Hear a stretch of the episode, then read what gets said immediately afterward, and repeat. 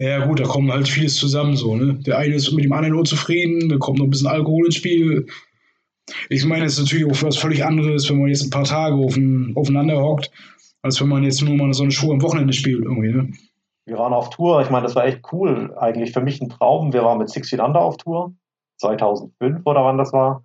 Und einer ist dann, nach drei Tagen haben sich zwei so verstritten, dass der eine von der Tour gegangen ist. Das war immer völlig chaotisch alles.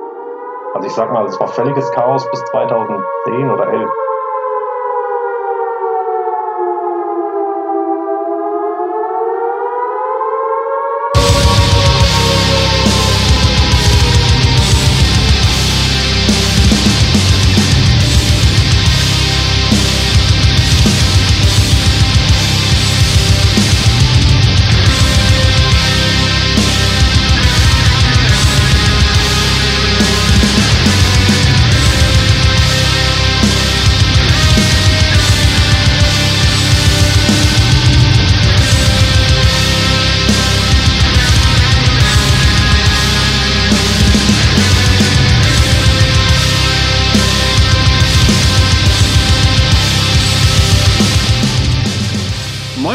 Freunde, und herzlich willkommen zur 29. Ausgabe des Hartschnack Podcast. In dieser Staffel haben wir heute tatsächlich sehr frühzeitig das Death Metal Special, weil wir heute einen ganz besonderen Gast haben, nämlich Thomas von Debauchery. Grüß dich, Thomas. Hallo. Und weil ich ungefähr so viel Ahnung vom Death Metal habe wie meine to tote Oma vom Abseits, habe ich mir Verstärkung geholt, und zwar den guten Stefan, Veranstalter von BMC Booking aus Greifswald. Hallo, Stefan. Hallo, Manu. Schön, dich mal wiederzusehen oder euch mal wiederzusehen, tatsächlich. Ähm, ihr kennt ja das Schauspiel, bevor wir dann äh, anfangen, äh, in die aktuelle Thematik einzusteigen. Wir werden sicherlich über äh, das Projekt Debauchery und alles, was dazugehört, äh, sprechen, über äh, das Kunstprojekt äh, oder ja Kunstprojekt kann man schon sagen, was die Band darstellen soll. beginnen wir aber immer mit der Frage, wie seid ihr eigentlich zu der Musik gekommen, die ihr spielt oder die ihr hört? Ähm, Erzähl mal, Thomas, wie war das bei dir? Was waren so die Anfänge? Äh, wie war das in der Jugend? Wie hat deine Familie darauf reagiert, als du dich so in diese Rock- und Battle-Richtung entwickelt hast? Meine erste CD war Guns N' Roses, Appetite for Destruction. Und das war eigentlich auch so der Einstieg. Und dabei ist es bis heute geblieben. Also ich bin danach noch zu Maiden und Motorhead und Saxon und dann irgendwann ACDC. ACDC ist für mich das Geilste, was es gibt. Und seit dem Teenager-Ding kam dann auch nicht so viel Neues dazu. Also über die letzten Jahrzehnte würde ich sagen, Airborne und Zack Wild kam noch neu dazu. Das ist relativ übersichtlich. ja, das ist äh, tatsächlich interessant, dass es viele Sänger gibt, äh, äh die in äh, der Nostalgie haften bleiben. Also das habe ich schon öfter gehabt in äh, meiner Sendung. Dass sie sagen, ja, mit dem neuen Zeug können wir nicht so viel anfangen. Äh, die hören, wenn sie die Zeit finden, tatsächlich die Dinge aus ihrer Jugend. Ähm, wie bist du denn dann auf die Idee gekommen, so in Anführungszeichen harte Musik zu machen, wenn du quasi nur so äh, ja, seichte Musik im Vergleich äh, gehört hast? Ja, ich anders wüsste ich nicht, wie ich das beschreiben sollte. Ähm, du musst ja irgendwie so einen Impuls gehabt haben, wo du gesagt hast, Mensch, jetzt, aber äh, das ist mir vielleicht für meine Musik zu, zu weich. Wie war das bei dir? Das war nicht so. Also ich habe einfach keinen Sänger gefunden. Ich wollte einfach nur Metal machen wie ACDC, so, so Rock, Rock und Metal, so wie ACDC und Priest. Es gab kein anderes Konzept. Und ich habe keinen Sänger gefunden. Dann habe ich angefangen zu singen und dann hat es eben so geklungen, wie es halt jetzt klingt.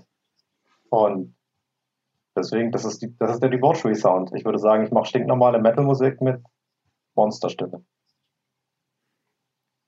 Das ist ein Punkt, den wir sicherlich gleich zur Diskussion stellen können, ähm, weil ich nicht finde, dass Debauchery äh, sich wie ACDC anhört. In Teilen klar, äh, musikalisch äh, sicherlich, äh, Melodien und so weiter sind erkennbar, aber es ist doch schon ein härterer Grad der Musik. Also ich, wenn ich ACDC, ich sag mal so, wenn ich unter äh, die Generation ja, vor mir war ja sehr ACDC-lastig und wenn ich denen jetzt ACDC vorspiele, wippen die sicherlich öfter intensiver mit dem Kopf, als wenn ich denen jetzt was von Debauchery vorspiele.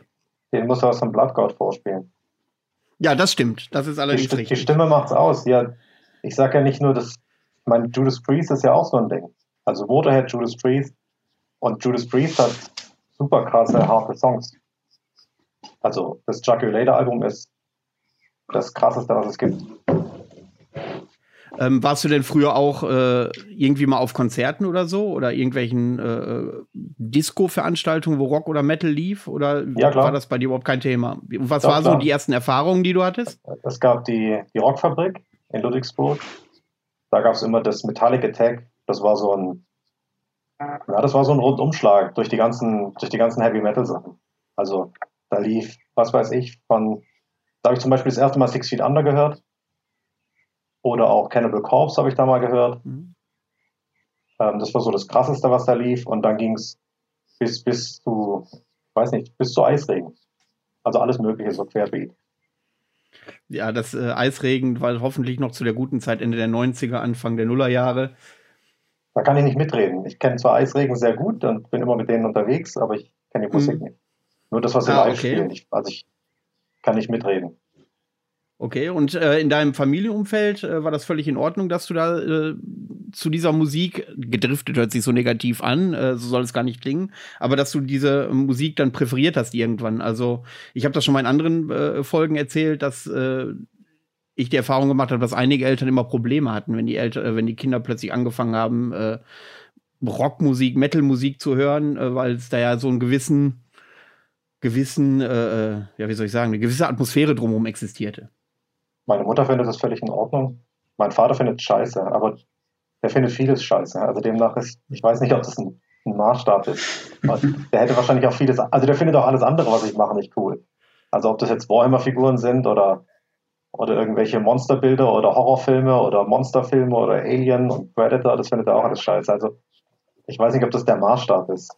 Und also für mich ist das, ich hatte da jetzt keine Probleme irgendwie. Als, also man, man ist damit jetzt als Teenager nicht groß angeeckt. Ich fand das halt cool und man hat mir das auch früher nicht so angesehen. Also ich bin ja nicht, ich hatte ganz wenig Metal-T-Shirts. Ich konnte mir das gar nicht kaufen, ich hatte gar nicht so viel Kohle. Ich hatte halt ein Maiden-T-Shirt vom Konzert, von der X-Factor-Tour und, und ein Ballbreaker-T-Shirt von ACDC. Aber das ist ja auch harmlos. Das ist richtig. Na gut, ähm, bevor wir dann äh, in die Thematik einsteigen, wie du dann auf die Idee gekommen bist, Musik zu machen, frage ich mal Stefan, wie hat das denn bei dir ausgesehen damals? Ja, im Prinzip über Umwege, sagen wir es mal so. Also ich habe im Prinzip mit, naja, sagen wir mal so Hip-Hop-Geschichten eigentlich angefangen. Es ging irgendwann über so ein Crossover, also Doggy Dog, H-Blocks, so ein Zeug, Downset. Dann so ja, ein bisschen mehr Hardcore-Zeug. Ja, und letztendlich war es irgendwann, war es auch nicht mehr hart genug so. Und dann kamen halt auch andere Sachen dazu. Ich habe dann irgendwann, ich glaube, es lag irgendwann mal an so einer Rockhard-Ausgabe. Hab mir da so ein Sampler, den Sampler mal durchgehört, so, und waren einige interessante Sachen bei, so. Ich glaube, da waren auch Cannibal Corpse mit drauf, irgendwie, da muss die Zeit gewesen sein, wo die Ernst von Darkness rauskam, von Dio Borgir. Da war ein Song mit drauf. War ich auch total begeistert von. Ja, und so hat man sich dann so nach und nach da irgendwie ein bisschen in die Thematik versteift, so, ne? Und ähm, wie hat das bei dir ausgesehen, so mit Clubkultur, Konzerte früher? Ähm, was war da möglich damals? Naja, sagen wir so, ich, ja mit, ich bin ja noch nicht so alt, also mit meinen, mit meinen 39 Jahren. Äh, wir haben damals in, pa in Paris ja so eine Metal-Partys gehabt. Ah, Da war ich, keine Ahnung, wie alt war ich da? Also ich sag mal so, 14, irgendwas so zwischen 14 und 16. Und das war eigentlich so, so ziemlich das Einzige. So. Dann danach, ich sag mal so, ich glaube 97 müsste mein erstes Konzert im Place gewesen sein. Das war eine Show mit Obscenity. Postmortem war da, glaube ich, noch mit dabei. Obscure Disaster, die gibt es, glaube ich, gar nicht mehr. Und irgendwie eine lokalen Band. Davor muss ich sagen, ich, hab, äh, ich hatte mal einen Anlauf genommen, da wollte ich mir eine Show von Depressive Age angucken. War eine relativ angesagte Trashband aus Berlin. Aber seltsamerweise haben zu dem Zeitpunkt da irgendwie wurde das Konzert umverlegt und da war ein Eu-Konzert. Da haben irgendwie die Leute mit mir haben dann gedacht, so wie wir, gehören da irgendwie zur Band so. Wir, ich war mit einem Kumpel da, wir waren so gefühlt die einzigen Langhaarigen da. Ja, es waren so die ersten Erlebnisse.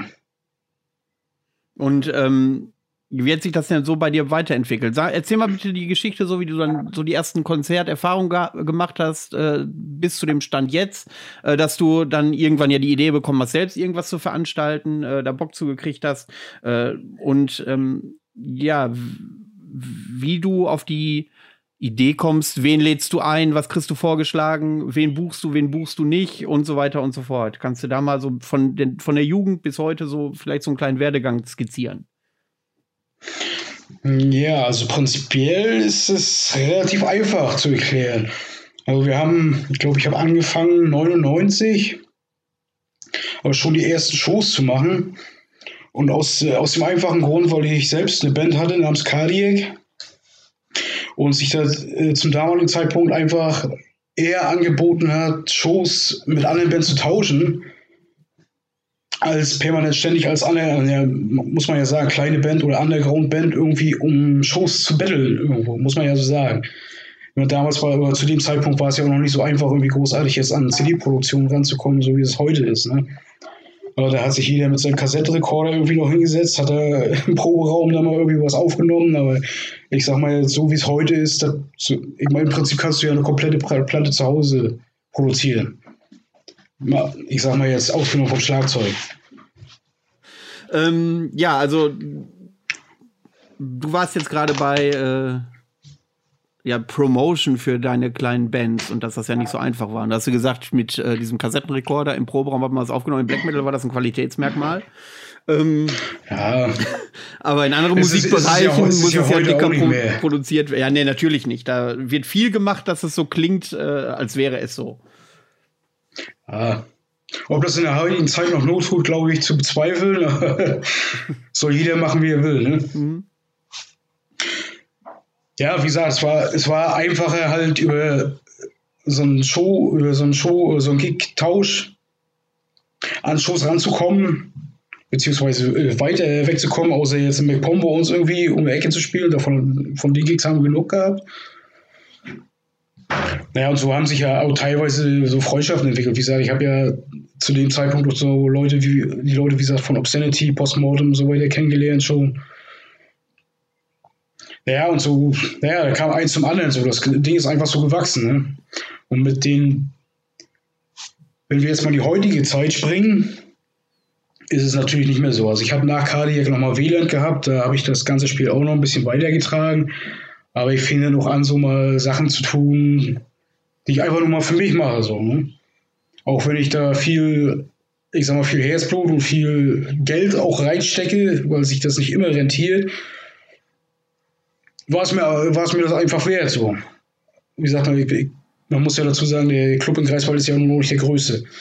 Ja, also durch die, durch die begrenzte Kapazität sind halt auch viele Sachen, oder wären viele Sachen auch nicht möglich, ohne irgendwie was zuzusteuern. Aber wie gesagt, ist halt Herzblut, ne? Gehört dazu. Und Auswahlkriterien in dem Sinne habe ich heute eigentlich gar nicht mehr so. Das ist im Prinzip so, dass ein Großteil der Bands eigentlich selber anfragt. Also ich es gibt wenige Sachen, wo ich wirklich noch von selbst irgendwie gucke, was möchte ich jetzt machen irgendwie oder ich habe jetzt irgendwie Bock auf irgendeine Sache. Das kommt eigentlich von allein. Also dann, äh, so wie ich das dann auch äh, teilweise mitbekomme, du kommst dann Anfragen und dann überlegst du dir, okay, das passt, das passt nicht und, äh, und genau. danach buchst du die dann halt, ja. Es kommt, wie gesagt, in maximal vor, dass es halt kein komplettes Paket ist, dass eine Einzelband ist oder so und ich suche vielleicht noch irgendwas dazu oder habt noch irgendwas auf der Liste, was dazu passen würde. Aber wie gesagt, die Anfragen sind genug da. Ich hätte mal einen Bandvorschlag, ich fände die Debauchery im Klecks mal ganz geil. Ja, ist auf jeden Fall sehr lange her. Also, ihr hattet schon Berührungspunkte, ja? Ihr beide. Wahrscheinlich prinzipiell machbar, wir müssen uns da bloß die Konditionen eigentlich werden. Das würde bestimmt gehen. Ähm, aber ihr hattet schon Berührungspunkte miteinander? Anscheinend. Also jetzt so, ich sag, anscheinend schon, ich sag mal jetzt so vom rein optischen, aber wahrscheinlich auch gar nicht mehr zu vergleichen. Also ich hatte damals auch noch lange Haare. Ja. Hatte auch lange Haare. Und war halt auch noch relativ jung, wahrscheinlich auch gar nicht in dem Sinne aufgefallen als Veranstalter. Da wird wohl eher, wird wohl eher der Mario seine Finger in der Hand gehabt haben. Seine Finger in der Hand gehabt haben? Naja, gut. Ihr wisst schon, was ich meine. Ja. Mhm. Finger im Spiel, ja. so. Thomas. Und äh, irgendwann ist, musste ja bei dir der Entschluss gereift sein, ich will jetzt selber Musik machen. Gab es da so eine Initialzündung? Äh, musstest du dir dann erst Instrumente anlernen oder hast du vorne, von vornherein erst was gelernt und dann beschlossen, ich äh, will jetzt ein bisschen professioneller werden? Wie sah das bei dir aus? Boah, das weiß ich gar nicht mehr. Ich habe Klavier gespielt und ich weiß noch, dass ich zu meiner Klavierlehrerin gegangen bin und ich wollte ähm, Guns N' Roses auf dem Klavier spielen. Und das wollte sie mir nicht beibringen, sondern weiter, weiß ich nicht, Schumann und solche Sachen. Und was weiß ich, und Beethoven.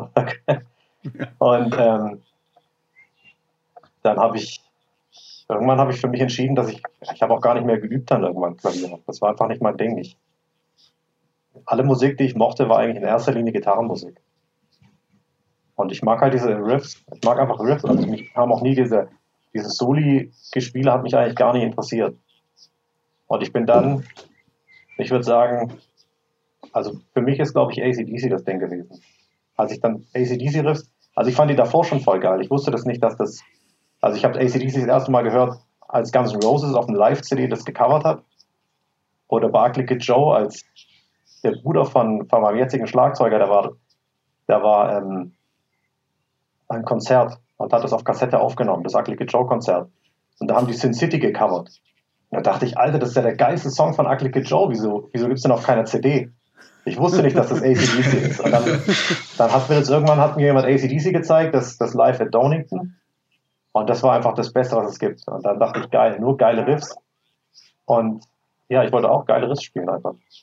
Das war eigentlich das, das Ding. Und dann habe ich Gitarre gelernt. Das war das erste Jahr ziemlich zäh. Da hatte ich auch noch so einen klassischen Gitarrenlehrer, der konnte mit Metal und, und Rock nichts anfangen. Und wollte mir ganz andere Sachen beibringen. Und ich so, ich will das spielen, ich will nicht den anderen Scheiß spielen. Das habe ich jetzt beim Klavier schon gemacht. Und er hat mir dann aber einen anderen Gitarrenlehrer empfohlen. Und er hat mir alles gezeigt. Er hat mir gesagt, was ich üben muss, um das zu können, was ich können will. Und ähm, als du dann so ein bisschen Gitarre spielen konntest, ähm, gab es da für dich so einen Moment, scheiße, ich brauche eine Band, ich will das jetzt äh, ein bisschen professioneller machen. Äh, wie hat sich das denn dahin entwickelt? Also das Wort professionell würde ich nie, also das würde ich gar nicht benutzen. Äh, das würde ich, das beschreibe ich jetzt nur damit, äh, ja, aus diesem, wie soll ich das sagen, aus diesem, ich klampfe mal im Wohnzimmer ein bisschen rum, hin zu diesem, ich habe jetzt eine Leidenschaft für Musik und ich mache das also ernsthafter als jemand, der äh, so Weihnachten eine Blockflöte äh, spielt oder so. Ja, wenn du halt Gitarre spielen willst, dann spielst du jeden Tag stundenlang Gitarre. Jedes Mal, wenn du da bist, machst du neue Riffs, neue Songs, baust irgendwas zusammen. Du hast aber keinen Sänger und keinen Schlagzeuger, also hast du halt nur Riffs. Und dann versuchst du irgendwo Leute kennenzulernen. Und ähm, ja, das hat bei mir natürlich nicht so gut funktioniert. Also deswegen habe ich halt dann das alleine gemacht. Ich habe dann zwar mit Leuten Musik zusammen gemacht ein bisschen, aber es gab dann niemand, der, der so richtig Bock hatte, eine CD aufzunehmen oder so. Und irgendwann hatte ich, hatte ich halt genug Songs und habe das Kill and Burn Album aufgenommen. Und habe danach aber dann Leute gesucht und weitergesucht, mit denen ich das dann live spielen konnte. Also ich habe das davor nicht live gespielt, sondern dann erst danach. Okay, und äh, binde uns mal den Prozess ein. Also du hast dann quasi jedes Instrument selbstständig eingespielt bei der Kill Main Burn? Nee, ist das richtig? Das Schlagzeug nicht, nee. Nur die anderen Sachen. Und äh, wie hast du das mit dem Schlagzeug gelöst? Na, ich hatte einen Schlagzeuger, mit dem ich immer wieder geprobt habe. Und der hat noch diese CD eingespielt, den habe ich aber danach nie wieder getroffen. Der war im Studio so unzufrieden mit dem Studioaufnahme, mit dem Ganzen, wie das gelaufen ist. Der fand es so scheiße. Der hat sich mega drüber aufgeregt und dann, also ich habe den danach auch nie wieder getroffen, tatsächlich. Oh, okay. Ähm, ja, und wie hast du dann, äh, oder wie bist du dann auf die Musiker gestoßen? Wie hast du denn, ich meine, das Internet war ja so Anfang der Nullerjahre, mhm. wenn ich mich richtig erinnere, musste die Kill May Burn irgendwie 2002, 2003 oder so gewesen sein, wenn mich das 2003. täuscht. 2003, ja, nee, also mit Internet war da nichts. Also gab es bestimmt, aber ich hatte damit gar nichts zu tun. Ich hatte nur so ein und, ganz schlecht, also ich, ich war nicht im Internet. Man und wie hast du dann die Leute gefunden? Ja, okay. Na, entweder über so Anzeigen, also solche mhm solche Abreißzettel, die es doch irgendwo gab in den Musikerläden. Hm. Oder, ähm, oder eben in der Rockfabrik. Da waren okay. ja ganz viele Musiker und da hat man dann immer wieder so, ich habe dann immer wieder Leute kennengelernt, aber als ich angefangen habe, Musik zu machen, war ich, ich meine, ich habe zwei Jahre Gitarre gespielt und ich kannte den Thomas, der jetzt auch Schlagzeug spielt bei mir, aber der war halt, der war halt jenseits von dem, also ich konnte halt gerade so ein bisschen Riffs spielen und, und, und er war halt ein richtiger Schlagzeuger. Ich meine, er hat, er hat 2002 oder so bei Belfigo angefangen und, und ich konnte halt ein bisschen Gitarre spielen. Und ja. Und äh, war das dann oder sagen wir so, als wenn du dann die äh, Kollegen gefunden hast, die zukünftigen Live-Kollegen, war das dann von vornherein klar, dass äh, sie einfach äh, deine Musik spielen sollen? Oder gab es dann in späteren Entwicklungsprozessen äh, die Möglichkeit, dass sie sich mit einbringen, dass sie sagen, okay, wir sind jetzt erstmal eine Band und probieren äh, uns da aus? Es war immer das, immer das Ding, dass es eine Band ist. Von Anfang an, ich wollte ja nur Rhythmusgitarre spielen. Ich, ich habe auch einen Leadgitarristen gesucht. Ich habe auch mal einen gefunden, aber der, der ist mit, der war einen Tag im Studio bei Killman Burn und hat dann, ja, letztendlich hat er nichts geübt und konnte es halt nicht. Dann habe ich eben, dann hat der, der Typ aus dem Studio zum Glück jemand anders gekonnt, äh, gekannt, der dann diese Gitarrensoli spielen konnte, weil das, das konnte ich damals nicht. Und, äh, aber das war immer das, das Plan, also der Plan war immer, dass, dass mehrere Leute zusammen Musik machen. Hm. Aber das hat leider so nicht funktioniert. Also ich habe da, die meisten Leute, die ich kennengelernt habe, haben einfach gar nicht so, so den Antrieb oder so Bock, so viel Musik zu machen oder Songs zu schreiben oder so, ich weiß nicht. Vor allen Dingen, weil äh, du ja eine bestimmte Vorstellung von Musik hattest. Ähm, dann kann ich mir schon vorstellen, dass es ein bisschen komplizierter ist, äh, sich da so einzufügen. Oder warst du, hast du gesagt, okay, das ist jetzt meine Idee, aber da bin ich jetzt nicht äh, drauf festgelegt.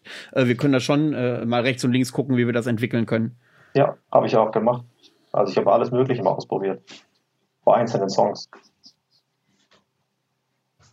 Was halt, okay. so, was halt so kam. Also ich war nicht festgelegt. Es gab ja auch keinen klaren Sound. Ich meine, ich wollte halt Sachen machen wie, wie diese Metal-Bands, die ich cool finde. Aber die sind ja auch ganz weit auseinander. Also für mich hat jetzt ACDC oder Judas Priest, ich meine, allein Judas Priest hat ja schon nahezu alles mal gemacht. Also die haben ja Pop-Rock bis naja, das, was man jetzt, ich meine, das Chocolator-Album ist super krass. Das gehört definitiv zu den äh, härteren, ja. Ähm, Stefan, wann hast du das erste Mal irgendwas von Debauchery mal mitbekommen? Hast du da so einen Punkt und was hast du gedacht? Ich meine, wenn ich mich zurückerinnere, Debauchery ist bei mir, ich, ich habe früher, irgendwann, ich weiß, Mitte der Nullerjahre war das bei mir so oder Ende der Nullerjahre, da bin ich durch YouTube rumgesurft das müsste Mitte der Nullerjahre gewesen sein. Ist ja auch wurscht. Und ähm, da äh, habe ich dann tatsächlich äh, was von Debauchery das erste Mal einen Live-Clip gesehen, die Musik gar nicht kennengelernt. Und ähm, das fand ich damals, der noch so ein bisschen Findungsprobleme hatte, sehr äh, beeindruckend, was da auf der Bühne an Power rüberkam. Für diese vier Leute, glaube ich, war die zu dem Zeitpunkt, also den Clip, den ich damals gesehen habe. Ähm, und dann bin ich auch relativ schnell mal zu einem Debauchery-Konzert gefahren, fand, und wenn wir gleich zu diesem, zu dieser zu diesem Kunstprojekt Debauchery kommen, mit diesem Kunstblut eingeschmiert. Das ganze Programm habe ich alle mitgemacht, fand ich total geil. Ähm, wie, wie war das bei dir? Äh, wann hast du das erstmal so, eine, so einen Berührungspunkt gehabt mit Debauchery? Kannst du dich da erinnern? Weil ich glaube, dass bei Debauchery ist das so ein bisschen so ein, das vergisst man, glaube ich, gar nicht. Im Prinzip war es auch das Konzert. Also, wie gesagt, der Name war mir zwar vorher bekannt, aber eigentlich großartig beschäftigt damit habe ich mich eigentlich nicht wirklich. Also, es war auch eine Zeit lang auch immer diese Rede von so einem Six Feet Under Abklatsch und sowas. Ich meine, würde, würde, der, würde der Thomas ja zu Genüge kennen. Was ich aber in der Art und Weise auch nicht bestätigen kann. So. Ich meine, das ist sicher ist da irgendwo vielleicht eine Anlehnung da, aber letztendlich ist es ja auch einfach nur was groove-orientiert ist und ein, andere, ein anderer Zusammenhang ist da halt auch gar nicht zu sehen. So. Und man muss dazu sagen, äh, die Baucherie war anfangs ja in meinen Augen auch ein bisschen härter ausgerichtet, als, als es jetzt der Fall ist. Also diese ganze eher rockige Geschichte, die kam ja, kam ja erst so ein bisschen später. Ja, da möchte ich aber sagen, dass es auf jedem Album immer so zwei, drei richtige, äh, groovige Hüftwackel-Songs gab. Also auf jedem Album, wie ich finde. Mag durchaus sein, da, da kann ich nicht, da ich bin da nicht weiter drin in der Materie, also kann ich nicht, kann ich nicht beurteilen. Okay. Ähm, was äh, ist denn für dich, also ich weiß ja, dass du auch ausgewiesener Death Metal-Fan bist. Was ist für dich denn so die Essenz der Musik? Was ist dir denn dann wichtig? Ja, eine Essenz ist relativ. Also ist, im Prinzip muss man ja sagen, es ist das Gesamtpaket. Und ich bin auch kein Freund von großartigen Solo-Aktionen irgendwie. Finde ich, kann man Death Metal machen, ist aber nicht zwingend ein Part irgendwie, der dazugehört. Also ich ja, wie gesagt, ich habe ja auch einen großen Febel für diesen Schweden-Tod-Kram. Da ist das natürlich was völlig anderes. So. Ich sag mal jetzt gerade so, wie gesagt, wenn du groove-orientiert bist und mehr, mehr so eine Ami-Schiene fährst in dem Sinne, sind beispielsweise Solos für mich nicht irgendwie prägnant jetzt für, für einen guten Death Metal-Song. Okay, äh, aber du bist ja, du bist ja eher, wenn ich mich richtig erinnere, so im Schweden-Death unterwegs, ja? Das ist so deine, wenn es um Death Metal geht. Das ist ja auch sehr rhythmisch und sehr äh, geradeaus.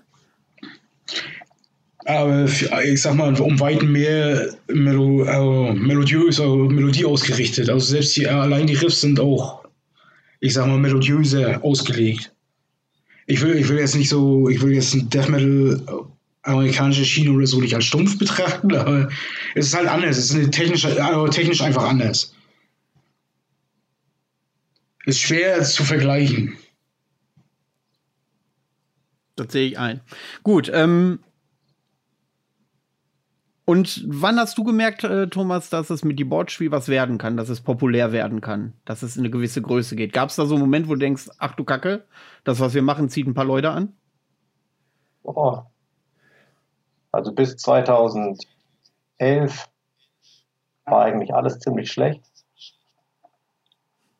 Und vielleicht ab 2000, 2013 hatte ich, glaube ich, so die erste Tour, wo, wo ich nicht fett draufgelegt habe und wo ich dachte, okay, cool, jetzt ist mal ein bisschen was hängen geblieben. So. Davor war es schon sehr schwierig. Also die ersten zehn Jahre fast war es sehr schwer. Da da hatte ich nicht das Gefühl, dass es irgendwie gut läuft. Das war ja immer alles ganz am Zerbrechen. Also jedes, jedes Album ist, ist ja jetzt immer noch so. Es ist ja immer noch alles sehr zerbrechlich. Ich meine, jedes Album kann das letzte sein und, und das war auch damals schon so. Ich meine, du, du bringst ja nicht. Du, also ich konnte ja niemand bezahlen damals. Es gab ja kein Geld. Also ich habe kein Geld verdient und, und ich habe nur Geld reingesteckt in die Band. Und das heißt, wenn ich, wenn ich irgendwie ein Konzert gespielt habe, dann musste ich ja immer, ich war immer darauf angewiesen, auf die Leute, die halt Bock haben, mitzuspielen. Und wenn die dann wieder gesagt haben, sie haben keinen Bock, weil es ihnen zu stressig ist oder weil sie an dem Wochenende keine Zeit haben oder auf die Tour keine Zeit haben oder was auch immer, dann hattest du ja auch keine Musiker, da musstest du schnell wieder jemand anders finden und schnell einlernen. Da hattest du vielleicht dann, also das Knappeste, was ich mal hatte, da hatte ich, naja, das, das war dann im Prinzip drei Stunden oder so. Da musste ja jemand mit drei Stunden das Set lernen, auf dem Konzertweg und dann spielst du bei einem Festival und der spielt dann aber auch nur das eine Konzert wieder mit und da weißt du ja nie, nie, wie das weitergeht. Also das hat sich nie angefühlt, als wenn es irgendwie, äh, als wenn es irgendwie cool ist. Oder dass es irgendwie abgeht oder so. Äh, dann hattest du ja sicherlich äh, häufiger schon äh, diesen Gedanken, ja scheiße, ich habe keinen Bock mehr, ich höre auf oder so? Oder war das für dich überhaupt keine, keine äh, Option? Ich meine, du machst das ja dennoch weiter, du bist ja sehr leidenschaftlich in deiner Musik. Ähm, nimm uns da mal mit in deine Gefühlswelt. Ja, ja, ich mache es halt gerne. Also ich, ich wollte ja immer nur Metal spielen. Ich meine, das, äh, gab nie was anderes. Ich wollte halt Metal spielen. Und dann, dann ist es halt so. Und immer wenn man, wenn, wenn dann wieder solche Rückschläge sind und alles kackt ab, dann denkt man halt, naja gut, dann irgendwie geht es dann schon weiter, man, man findet dann schon weg.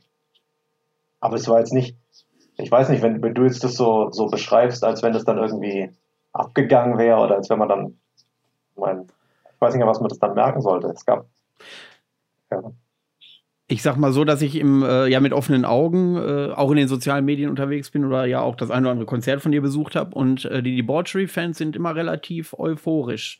Ähm, tatsächlich. Das, äh, seit du jetzt auch angekündigt hast, dass demnächst ein neues Album kommt, worüber wir nachher noch sprechen wollen, ähm, ja, sind in, der einen oder anderen Gruppe, die sich mit Metal befassen, äh, sehr viele Leute sehr in freudiger Erwartung tatsächlich. Und das habe ich auch live gemerkt. Ähm, ist jetzt nicht so, dass da 20.000 Leute waren, aber die Leute, die da waren, äh, das war eine treue Anhängerschaft. So hatte ich zumindest das Gefühl. Ja, das ist so.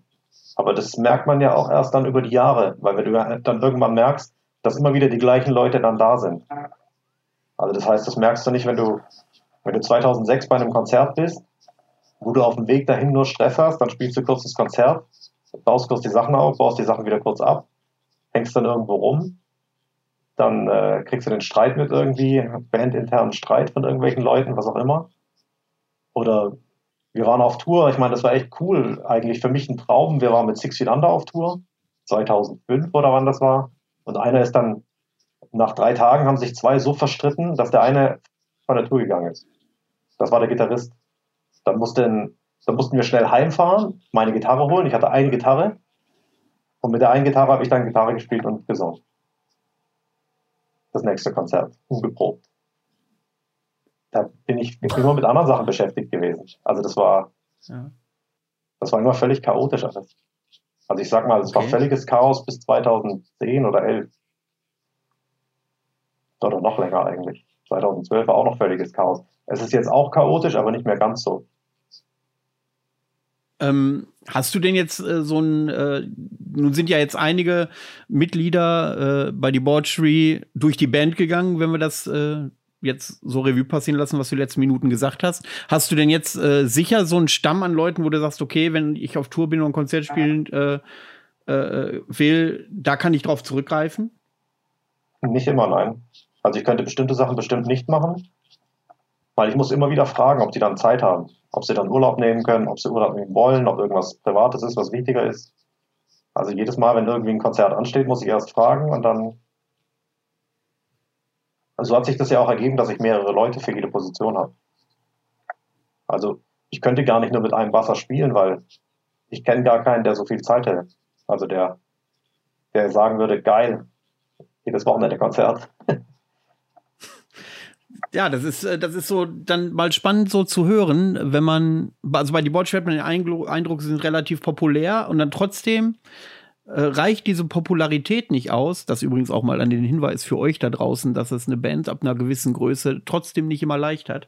Ähm, dass, dass es trotzdem noch so Schwierigkeiten gibt, als wäre man gerade so im Anfangsstadium. Also, ähm, das finde ich mal hochspannend, das so zu erfahren. Also es ist, das, das klingt alles ein bisschen problematischer als so manche äh, Garagenbands, die ich privat kenne, die aber so schon seit zehn Jahren zusammenhocken, aber auch quasi kaum über ihren Dunstkreis hinauskommen. Ja, die spielen wahrscheinlich nicht so viele Konzerte. Also das, das größte Problem ist, wenn du eine Tour spielst und sagst, also ich musste mal eine Tour absagen, die wäre, das waren vier oder sechs Wochen, ich weiß nicht, das habe ich zwei Wochen vorher mitgekriegt. Und da hätte man aufspringen können. Das war so eine das war Dimo Borgia und Amon Amarth, glaube ich, zusammen. Als sie beide noch nicht, also da war Amon Amarth noch nicht so riesig wie jetzt. Aber trotzdem riesig. Das wäre trotzdem eine unfassbar gute Tour gewesen. Und ich habe niemanden gefunden. Da hatte ich dann das irgendwie, bitter. Da hast du dann 30 Minuten Zeit, dich zu entscheiden. Dann hat jemand ja. anders. Ja, und das ist natürlich richtig hart. Dann, also, dann telefonierst du kurz rum wie, wie, ein, wie ein Gestörter und dann findest du keinen und dann da gibt es keinen, der dann sagt, den du da anrufst, pass mal auf, ich spiele mit Dimo Borgi und Amona Mars, äh, äh, sieh mal, und die sagen auch, nö, das ist mir völlig. Also, nee, die, die können halt, also jetzt zum Beispiel, wenn ich jetzt an die jetzigen Leute denke, wie, wie sollten die das machen? Die müssen ihren Job kündigen. Die würden ihren Job verlieren, so wie ich meinen Job damals verloren habe. Und dann, ja, da, da musst du halt bereit sein und sagen, okay, scheiß drauf, Heavy Metal. Ja, ja gut. Ähm, Stefan, was, wie, wie ist das denn bei, wenn ich mal kurz gerade äh, den Bogen zu Stefan schließen will? Wie ist das für dich denn aus Veranstalter-Sicht? Jetzt hörst du, dass es da öfter mal Chaos gibt in so einer Band. Äh, wie handelst du das? Hast du das auch schon erlebt, dass Bands dann kurzfristig, weil, weil, weil das Live-Line-Up nicht komplett ist oder so, kurzfristig abgesagt hat? Und äh, wie gehst du dann damit um? Ja, ich sag mal, dass das kurzfristig passiert, wahrscheinlich eher weniger. Ich meine, die Struktur äh, fängt ja irgendwo anders an. Ich meine, ich frage ja erst meine Leute, bevor ich irgendwie anfange, den Gig zuzusagen. Also in den meisten Fällen ist es ja vorher bekannt. Meine, natürlich sollte man im Vorfeld, wenn man sowas vorhat, vielleicht auch gleich die Karten auf den Tisch legen, was er mit Sicherheit auch machen wird. Aber also so direkt so eine Fälle habe ich noch nicht gehabt, so dass ich ich sicher habe sich da ab und an auch mal Leute in der Wolle, aber das ist auch ja gut, da kommt halt vieles zusammen so, ne? Der eine ist mit dem anderen unzufrieden, da kommt noch ein bisschen Alkohol ins Spiel, aber am nächsten Tag haben sie auch alle wieder lieb so. Aber so eine wirklichen Streitereien kann ich, kann ich so eigentlich nicht bestätigen, aber habe ich so noch nicht mitgekriegt. Ich meine, es ist natürlich auch was völlig anderes, wenn man jetzt ein paar Tage auf ein, aufeinander hockt, als wenn man jetzt nur mal so eine Show am Wochenende spielt irgendwie, ne? Jetzt machst du ja selber auch hier und da Musik. Ich meine, ich kann mit, also ich kann das ja nur aus Fansicht äh, nachempfinden, aber wenn du jetzt Musiker wärst und du hättest ein Angebot mit einer Band, wo du gerne spielst, quasi, äh, auf Tour zu gehen mit so Größen wie Dimo Borgia und Amon Amas, also ist das für dich dann tatsächlich eine Option, das mit deinem Chef dann abzuklären und zu sagen, pass mal auf, äh, pff, ich habe gerade hier so ein Ding, das ist mir unheimlich wichtig, ist das möglich oder wäre das für dich dann überhaupt kein Thema und würde sagen, okay, scheiße, ich krieg nur eine Woche Urlaub? Ja, guck mal, wir, äh, hätten das damals mit Freeland auch durchziehen können. So wäre für mich sicherlich, also, sagen wir so, ich bin ja, ich bin ja sowieso ein Mensch, der viel vorantreibt. Und wäre wahrscheinlich auch so hart gewesen, hätte einfach, wäre wär Leute übergangen oder hätte Leute übergangen. Und hätte auch einfach gesagt, so pass auf, wenn ihr da nicht könnt, suche ich mir jemand anderes. Aber nur für dieses Ding so. Das sind ja einfach Sachen, die kann man ja auch freundschaftlich klären. Ne? Das ist ja nicht so, dass man jetzt irgendwie deswegen jemand wegekelt oder sonst irgendwas. Es geht ja einfach nur darum, eine lukrative Sache wahrzunehmen. Aber letztendlich haben wir, wie gesagt, so eine Angebote waren auch da, aber wir haben es letztendlich trotzdem gelassen, weil du kannst mal einen ersetzen, du kannst mal zwei Leute ersetzen, aber wenn du fünf Leute in der Band hast und vier davon können nicht, dann wird es schon schwer. Richtig schwer. Das glaube ich. So, und ähm,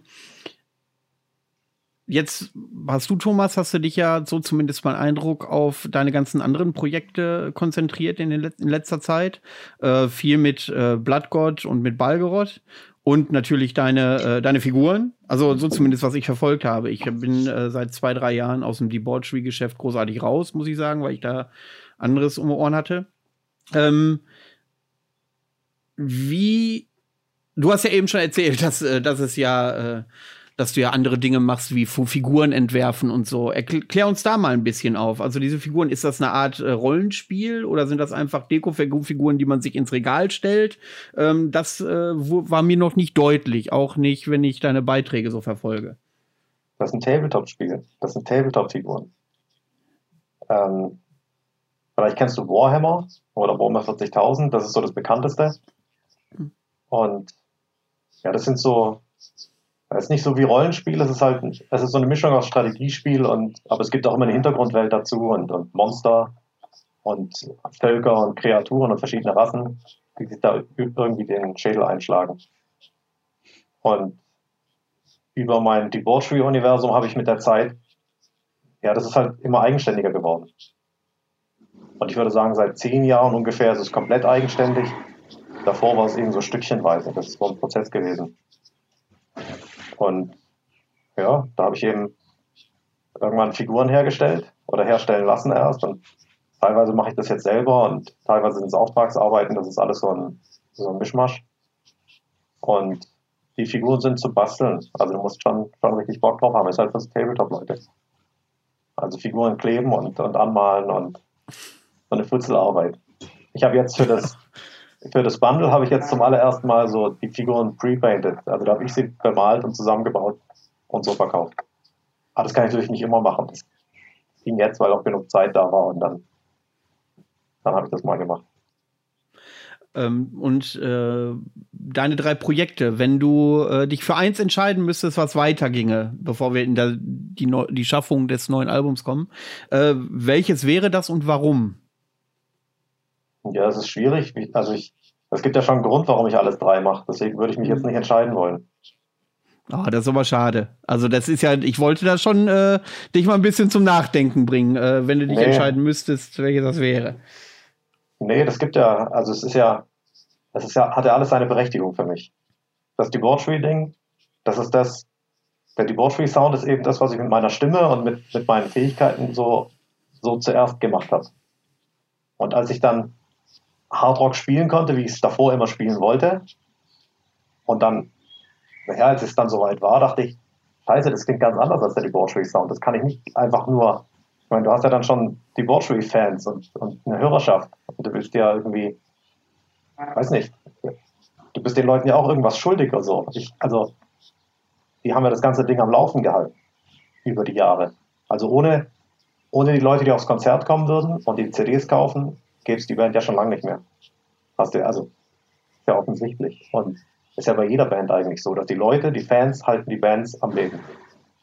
Und wenn man dann plötzlich, ja, nur weil ich dann Bock habe, Hardrock zu machen oder weil ich das so, so machen wollte, dann dachte ich, okay, ich nenne das anders. Und dann habe ich das Big Ball genannt und habe dann aber gemerkt, dass das, dass eine zweite Band, also ich habe dann das zweite Ding nochmal. Dann dachte ich, scheiße, das wird nichts. da, fehlt, da fehlt das Geld. Also ich habe unfassbar viel Geld an den Sand gesetzt, auch mit der mit Big Ball in einem Jahr, weil ich, ich war erst mit Saxon auf Tour und dann mit Doro auf Tour. Da musste ich auch, also für die, ich hatte erst eine Band zusammengesucht, für das, um das Album zu machen. Dann hatte doch irgendwie keiner Bock drauf. Dann habe ich eine neue Band gesucht, nachdem das Album fertig war, um dann live zu spielen. Dann hatte da wieder keiner Bock drauf. Dann hatte ich, als ich dann die Saxon-Tour hatte, kon konnten die alle nicht. Die zwei Wochen hatte keiner Zeit. Dann war ich zwei Wochen mit Saxon auf Tour, dann kamen noch ein paar Festivals, dann kam die Doro-Tour. Und das war, also das war zu viel. Also das war, das, das war unmöglich. Und dann dachte ich, okay, ich binde es irgendwie wieder besser an die Debauchery an und habe es dann Blood God genannt. Da dachte ich, da ist der Bezug da. Und der Debauchery-Hörer, der aber eine Debauchery-CD kauft, der weiß, wenn er die Debauchery Blood God CD kauft, dass er da was anderes kriegt. Und die Leute, die da keinen Bock drauf haben, können es einfach nicht kaufen. Das wäre meine Frage gewesen. Äh, wie ist denn da so das, äh, die Resonanz aus dem Debauchery-Universum, was die Fans angeht, äh, zu deinen anderen Projekten? Sagen die, Mensch, Thomas, geil, dass du das machst? Oder ist eher so, dass es eine, tatsächlich eine ganz andere Klientel anspricht und diese Hardcore-Debauchery-Fans da weniger Verständnis für haben? Äh, was kommt da an dich heran? Ich würde sagen, dass die, dass die Debauchery-Fans finden die, die Blood God-Sachen ziemlich cool mit der Debauchery-Stimme. Also, das war eigentlich überraschend. Ich dachte, weil das ist dann schon sehr rockig. Das ist ja schon richtiger Hardrock einfach. Da ist, da ist nichts mit tiefer gestimmten Gitarren und gar nichts. Aber wenn die, Borschwil-Stimme dabei ist, finden die es cool. Und das Deutsche hat nochmal neue Leute und oder auch die gleichen. Das liegt da vielleicht auch daran, weil ich halt im, im deutschen Metal Underground spiele. Und die eben auch auf deutschsprachigen Metal stehen. Könnte ich mir vorstellen, ich weiß es nicht. Ähm, Stefan, wie sieht das denn bei dir aus? Jetzt hat die Debauchery ja so eine gewisse Präsenz auf der Bühne. Die runden das ja alles ab mit den Videos, mit äh, der Bühnenpräsenz, wie ich sagte, im Album. Das ist ja alles für Leute, die sich mit Metal nicht äh, befassen, wirkt das vielleicht ein bisschen schockierend. Für Leute, die in der Metal-Szene drin sind, äh, habe ich hier und da schon mal vernommen, dass das sehr kitschig ist. Äh, genauso wie mit den Texten. Bevor ich äh, nachher zu Thomas komme, wie äh, er dieses Projekt oder dieses diese Kunstfigur so aufgebaut hat, mit welcher, mit welchem Hintergrund oder vor welchem Hintergrund. Äh, wie siehst du denn das Projekt Debauchery so als Gesamtkunstwerk? Ja, prinzipiell muss man ja sagen, so muss ja jeder so machen, wie er es für richtig hält. Ne? Also, Im Prinzip, also, man sollte das nicht unbedingt für jetzt für eine Masse machen. Also solange man da den Spaß dabei hat so, und auch die, das Interesse selbst dafür, finde ich das vollkommen in Ordnung und auch legitim so. Und alles andere kommt ja irgendwo von selbst so. Ne? Also die Leute, die das mögen, die finden sich auch. Und die kommen ja dann auch zu den Shows so. Ich ist ja jetzt un, unbeschrieben so. Es kommen ja Leute zu den Shows. Also von daher kann ich eigentlich nur sagen, hat er ja auch alles richtig gemacht. Ja, also ich finde auch, wie gesagt, dieses, der erst, dieses erste Debauchery-Konzert von mir fand ich auch sehr beeindruckend, obwohl das gar nicht so ähm, so extrem showbasiert war, wenn ich mich erinnere. Ähm, natürlich, Totenköpfe und so waren alle da, aber im Vergleich zu heute, zumindest diesen Ausdruck, den du jetzt auf der Bühne bringst mit deinen Masken und so, das war früher halt noch nicht und das fand ich schon sehr beeindruckend. Aber ich muss auch sagen, dass ich zu dem Zeitpunkt ja auch noch nicht so verhaftet war in dieser Musik. Und heute äh, ist das so, dass ich äh, die Bordspiel immer mal wieder höre, aufgrund deines neuen Albums, was ich übrigens tatsächlich sehr gelungen finde. Ähm, äh, habe ich mir vorgenommen, auch mal wieder die alten äh, rauszukramen. Ähm, wie du musst ja irgendwann mal so eine Grundidee von Debauchery gehabt haben, abgesehen jetzt von der musikalischen Ausrichtung, die wir schon besprochen haben. Wann kamst du denn auf die Idee, pass mal auf, ich treibe das auf die Spitze. Ich äh, mache wirklich diese ganzen Hacker-Zombie-Texte und mache es alles so ein bisschen gore-mäßig und äh, ja, es muss Blut sein, es müssen Totenköpfe sein, es müssen äh, solche Horrorszenarien auf der Bühne dargestellt äh, werden. Ist das deine persönliche Ausdrucksweise oder schlüpfst du da äh, ein, den Thomas, den Sänger von Debauchery, in eine ganz andere Figur? Ja, das war von Anfang an. Also ich wüsste jetzt gar nicht, über was man sonst. Also ich, ich interessiere mich nur für Warhammer. als Teenager habe ich nur Warhammer gespielt, jedes Wochenende. Ich habe die ganze Woche Warhammer-Figuren bemalt. Ich, hab, ich hatte meine Tyrannidenarmee, ich hatte meine Chaosarmee. Ich stand immer auf diese krassen Viecher und, und umso monströser und abartiger, umso besser. Und deswegen war es für mich auch völlig klar, dass wenn ich Musik mache, dass ich über solche Sachen singe. Also bei Killman Burn, ich meine, Killman Burn heißt schon so, weil das der Kriegsschrei von Khan the Betrayer ist, von den World Eaters. Und äh, da ist ein historischer Text drauf über den Ersten Weltkrieg. Ich habe halt Geschichte studiert und stehe auf den Scheiß. Und ähm, ansonsten, da geht es noch zweimal um Mittelerde und, und der Rest ist Warhammer. Und ich wüsste jetzt auch gar nicht, also warum soll ich irgendwas anderes machen als das, das was ich selber cool finde. Und deswegen war es klar, ich meine, der Blood God Korn bei Warhammer, so ist es ja gekommen. Ähm, ich, ich nehme natürlich nie das Wort Korn in den Texten, weil das ist, das ist halt ein Trademark. Und irgendwann ist es, ist so Stück für Stück eben weitergekommen. Ähm, jetzt sind die Blood Gods, die muss ich natürlich in meine Welt, in meine eigene Debauchery-Welt irgendwie integrieren. Also, weil, weil ich die Begriffe davor so oft genommen habe, dachte ich, na scheiße, ich kann jetzt nicht einfach die Blood Gods weglassen, also müssen die Blood Gods irgendeine andere Rolle kriegen. Und, aber ja, ich, wüsste jetzt nicht, über was man sonst denken soll. Das passt doch auch gut zu Metal so. Da muss ich eine Sekunde drüber nachdenken. ähm, ja, äh, die These würde ich unterstreichen, weil es ja unterschiedliche Genres gibt, wo natürlich auch mit viel Attitüde gespielt wird. Also das ist tatsächlich so. Ähm, aber na gut, wenn ich jetzt äh, vom Bühnenauftritt her, äh, ich, das soll nicht despektierlich klingen, das auf keinen Fall, aber dann, äh, wenn man so diesen Bühnenauftritt äh, hat, dann hat man so so alte Gwar-Geschichten im Hintergrund tatsächlich oder oder Lordi-Geschichten im Hintergrund, was die ja auch so eine Horrorszenarien auf der Bühne dargestellt haben. Aber dann äh, fällt mir nicht mehr viel ein, die äh, mit dieser Thematik oder mit diesem Auftritt so gespielt haben. Ähm, also textmäßig zum Beispiel Both War. Das ist eine ja. von den wenigen Death Metal Bands, die ich deswegen auch kenne und richtig geil finde, weil die auch über Warhammer gesungen haben. Äh, die, puh. Ja, haben sie. Ja, haben ähm, sie. Zum Beispiel das Realm of Chaos Album, Warmaster. Mhm. Also bei Realm of Chaos haben sie sogar mit Games Workshop zusammengearbeitet. Also, das war ähm, in der ähm. Zeit, als Games Workshop noch, die haben auch mal, soweit ich das weiß, ein Sechsen-Album rausgebracht. Die waren früher da war das noch nicht so ganz klar bei denen, dass sie nur Figuren machen, die wollten auch mal andere Sachen. Gut. Ähm, eine Ja- oder Nein-Frage eben? Bist du bei Debauchery eine Kunstfigur oder bist das du, der dann äh, ja auf der Bühne sich auslebt? Ja, das ist ja keine Ja- oder Nein-Frage. Ja, Debauchery ist eine Kunstfigur. Also Debauchery ist ja, der hat, der hat ja noch einen richtigen Namen, das ist der Dracul Dracor und das ist ein, einer von, das ist der Debauchery Blood God. Ja gut, so war, war das jetzt nicht, so ja. war das jetzt nicht gemeint, sondern auf deine persönliche Rolle in der Band. Also ich wollte da weniger in die Fantasiewelt abdriften. Ja, ich, ich drifte da immer in die Fantasiewelt, darum geht's ja. Also ich okay, so gar nicht. Interessant wird tatsächlich mal ein Buch. Bitte? Ich sage, interessant wird tatsächlich mal ein Buch darüber. Ja, das glaube ich auch. Ja, ähm, ich habe ich hab da welche gemacht. Halt kleinere Bücher, so, so Hefte. Artbooks oder halt das Bestiarium Bargerotum. Das findet man auf der Homepage. Das ist so eine PDF, da kannst du einfach reingucken und durchlesen. Müsste man sich tatsächlich mal mit beschäftigen. Ja. Also klingt interessant auf jeden Fall. Ähm, ja, und jetzt äh, kommt ja demnächst dein neues Album raus. Ähm, ich durfte schon reinhauen. Erstmal vielen Dank. Äh, reinhören, nicht reinhauen, reinhören. ähm, ich, äh, äh, ja, sehr groovig, wie ich finde. Also ähm, klingt nicht mehr ganz so rotzig hart wie die alten Debauchery-Sachen, wie ich finde. Ist wirklich ein bisschen grooviger geworden. Ähm, und äh, du hattest einen Gastsinger, äh, Gastsänger, Singer, ich drift dir voll ab, glaube ich, bin gerade völlig durch.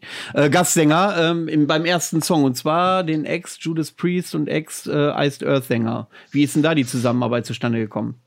Ja, also wie du ja schon weißt, bin ich ja Judas Priest Fan. Mhm. Und ich habe ihn vor Jahren schon mal angeschrieben. Und da hat er gemeint, ja, aber das ist dann nichts draus geworden. Und jetzt wegen Corona habe ich es nochmal probiert.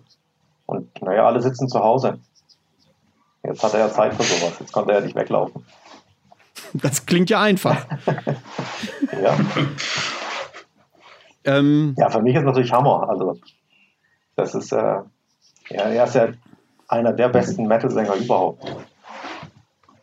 Also neben Rob Halford ist das ja, ist er gigantisch gut. Das ist natürlich schon fett, wenn man so jemand haben kann.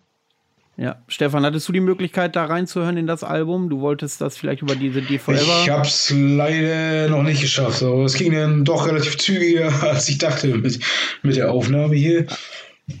Aber ich hab's nicht mehr geschafft. Also ich hab's, es liegt im Ordner bei Cephas Olem, aber ich hab's nicht geschafft reinzuhören. Das ist schade. Also auf jeden Fall, äh, ich fand es ganz gut. Ähm, und ähm, ja, wann kommt das Album raus? Nächste Woche Freitag, wenn ich nicht irre. Ja, am 21. Am 21. Also alle notieren. Äh, du hast ja schon fleißig Musikvideos geteilt aus dem neuen Album. Also wer sich da einen äh, Eindruck verschaffen will, der kann sich auch einen Eindruck holen, wie ich finde. Äh, lass uns doch mal ähm, teilhaben an dem Prozess, äh, wie, wie du das Album geschrieben hast. Also du hast irgendwann die Idee gehabt, pass auf, jetzt muss mal ein neues Debauchery-Album rauskommen, richtig, schätze ich, denke ich. Ähm, Gibt es da eine Grundthematik, so ein roten Fa äh, roter Faden ähm, in dem Album oder ist das einfach nur Hauptsache der typische Debauchery-Sound, ein bisschen verfeinert? Wie ich finde, klingt das wirklich verfeinert. Ähm, und das war's.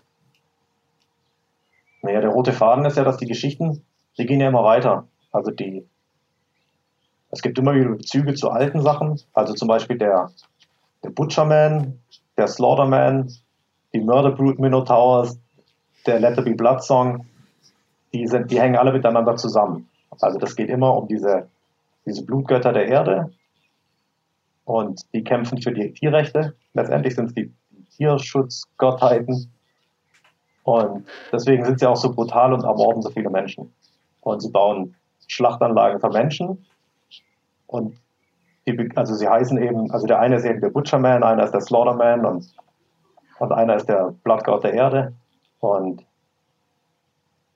ja, die Thematik wird wieder aufgegriffen in dem neuen Album, äh, weil ja, das spielt weit in der Zukunft, das spielt im Zeitalter der Dämonen, das kann man in den, in den ganzen Geschichten kann man das nachlesen und in der Zeit kämpfen zwar die Dämonen und kämpfen Dämonen, Menschen und die Drachen auf der Erde.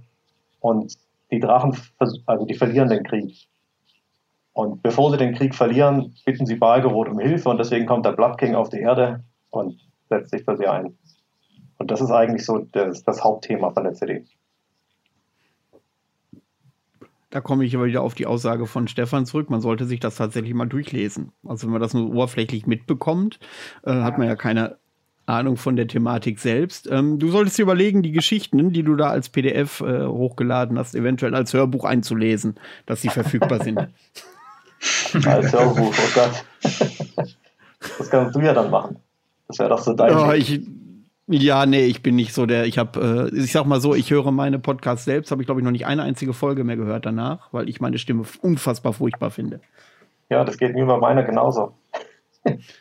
Meine Sprechstimme ich echt. So, ja.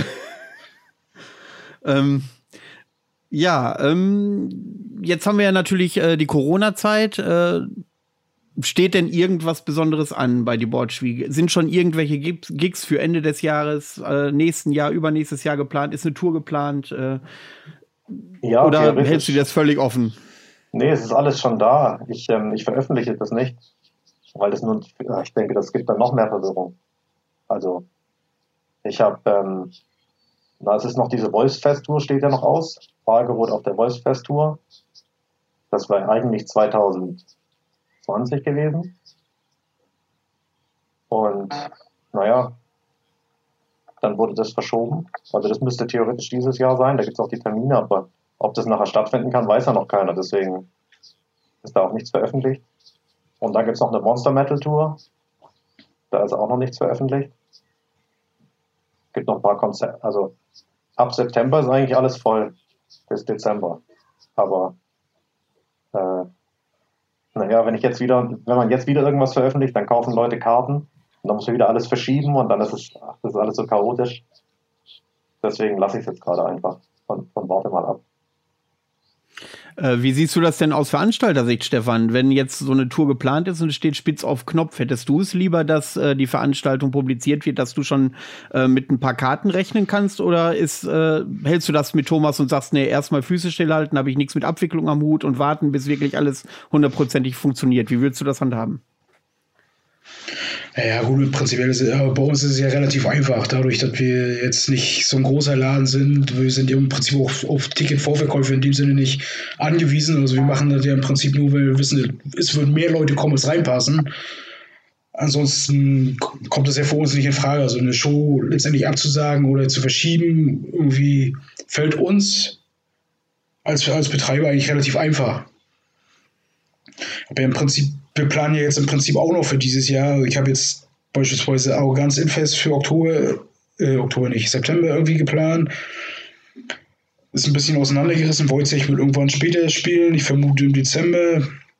Wie gesagt, die Pyogenesis-Geschichte, die wird auf Anfang nächstes Jahr verschoben. Irgendwie Disbelief eigentlich auch. Weiß ich aber gerade nicht, wie es da läuft. Die haben ja, der Schlagzeuger ist ja gerade ausgestiegen. Aber wie gesagt, man versucht halt schon irgendwo neue Termine zu finden, aber letztendlich ist es alles, alles steht ja alles in Sternen. Weiß ja keiner, wie lange das noch geht so.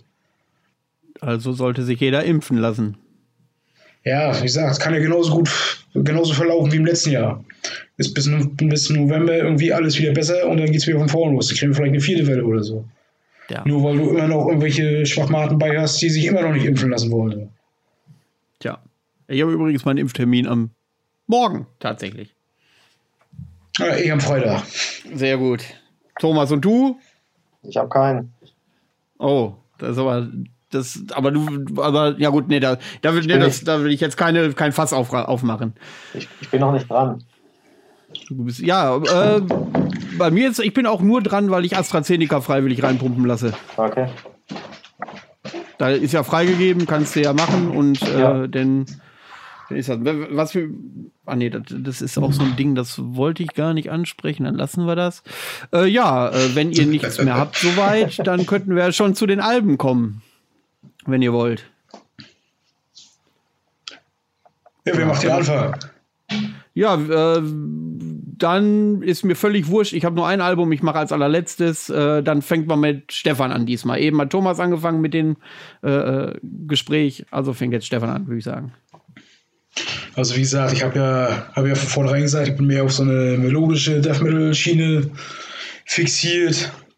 Und ich sag mal, prägende Alben waren für mich seinerzeit die Jesteries von den Flames und die Terminal Spirit Disease von At the Gates. Müsste ungefähr im selben Jahr, glaube ich, rausgekommen sein, ja. Die 96, 97 rum. Dann erzähl mal bitte ein bisschen was zu den Alben. Für Leute, die das nicht kennen, meine äh, Zuhörerschaft speist sich ja größtenteils aus dem Black Metal-Bereich tatsächlich. Ähm, und die könnten ja vielleicht das eine oder andere Album nicht kennen. Hast du da irgendwie äh, irgendwas, was du dazu erzählen kannst, warum das bei dir gerade so wichtig ist und solche Dinge? Tatsächlich, tatsächlich wird wahrscheinlich ein Black Metal Publikum damit so gut wie gar nichts anfangen können, weil wahrscheinlich alles viel zu süß klingen wird. Wie gesagt, in Flames war, war zu dem Zeitpunkt ja eigentlich auch noch eine Underground-Band. Also, sie sind ja gerade, das war gerade die zweite Platte und der, sagen wir mal, das war, die erste Platte, die ein bisschen erfolgreicher geworden ist. Und ein bisschen, Masse, äh, bisschen mehr, äh, bisschen weiter die Masse angesprochen hat, aber teilweise noch viel Folk, äh, nordische Folk-Elemente drin hatte. Was damals auch ein kleiner Fehler von mir war. Wie gesagt, Amon Amar war ja damals auch noch mehr so verstrickt. Die haben sich ja mittlerweile ich sag mal, eigentlich nur noch textlich darauf eingefahren. Und ansonsten sind ja einfach nur noch, naja, halt eine rhythmusorientierte Band, aber ansonsten nimmst du halt, dass wenn du die Show weglässt, kommt davon nicht mehr viel rüber.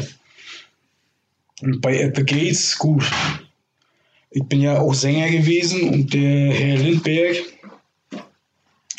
ist halt mit Abstand die größte Nummer im Sektor. Ne? Also wer also man kommt im Prinzip an nicht vorbei, inklusive alles, was drumherum so ist. Ob, ob das das viel ist oder wo immer er alles noch gesungen hat. Deceiver.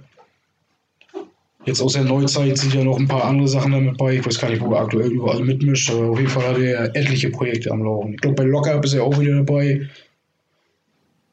Naja. Szene-Ikone.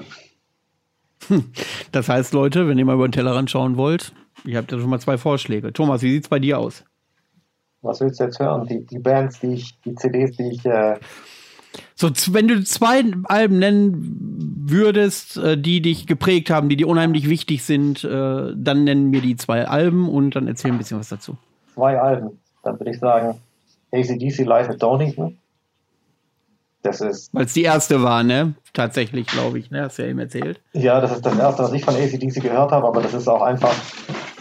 Da passt alles. Geiler Sound, obwohl es ein Live-Album ist, der Sound, der ist ja wirklich gigantisch.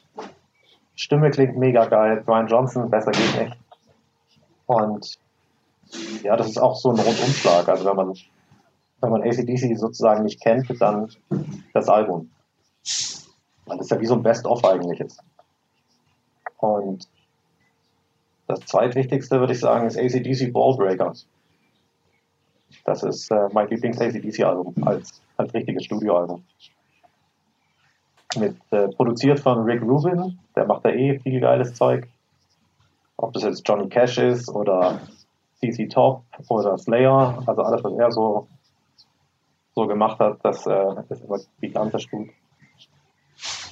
Und so auch das Ballbreaker-Album. Das ist einfach so auf das Minimum reduzierter Sound immer, also du hast immer das Gefühl, die, die Bands, die bei Rick Rubin aufnehmen, die spielen im, in dem Zimmer von dir jetzt einfach, die spielen das direkt für dich live mit dem perfekten Sound.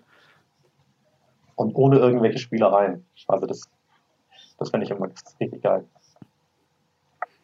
Also ich muss dir mal bescheinigen, dass du da neugierig machst. Also ich glaube, für Leute, die jetzt ACDC nicht kennen, was ich aber nicht glaube, ähm, die das hier hören, ähm, oder sagen, okay, ACDC ist wie Modern Talking auch nur drei Akkorde und 18 Alben, ähm, äh, die sollten sich das dann auch mal geben. Also alleine dieser Part mit Sie spielen für dich im Wohnzimmer, weil es ein bisschen, ich glaube, das sollte den einen oder anderen Black Metal-Fan doch noch mal an die Boxen locken. Gut, ich schlage doch kein Album vor, habe ich gesagt, weil das ungefähr gar nicht dazu passt heute. ähm, das spare ich mir dann für die nächste Sendung auf. Ähm, ja, dann war das, glaube ich, die kürzeste Sendung in der Hartschnack-Geschichte. Wenn ihr jetzt nichts mehr habt, was ihr besprechen möchtet.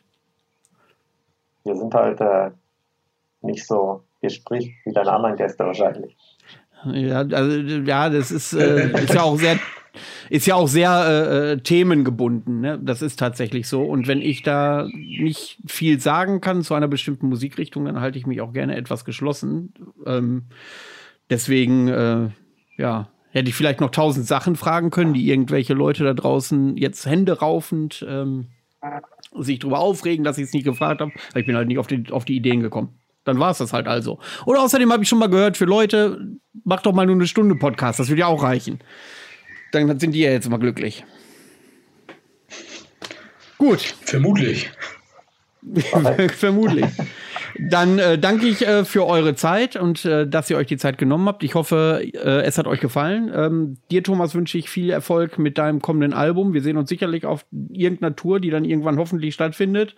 Ja, und Stefan, mal gucken, mal gucken, ob ich es mal wieder nach Greifswald schaffe, wenn da mal was los ist bei dir im Schuppen. Hoffentlich. Und vielen Dank für die Einladung. Ja. So machen wir das.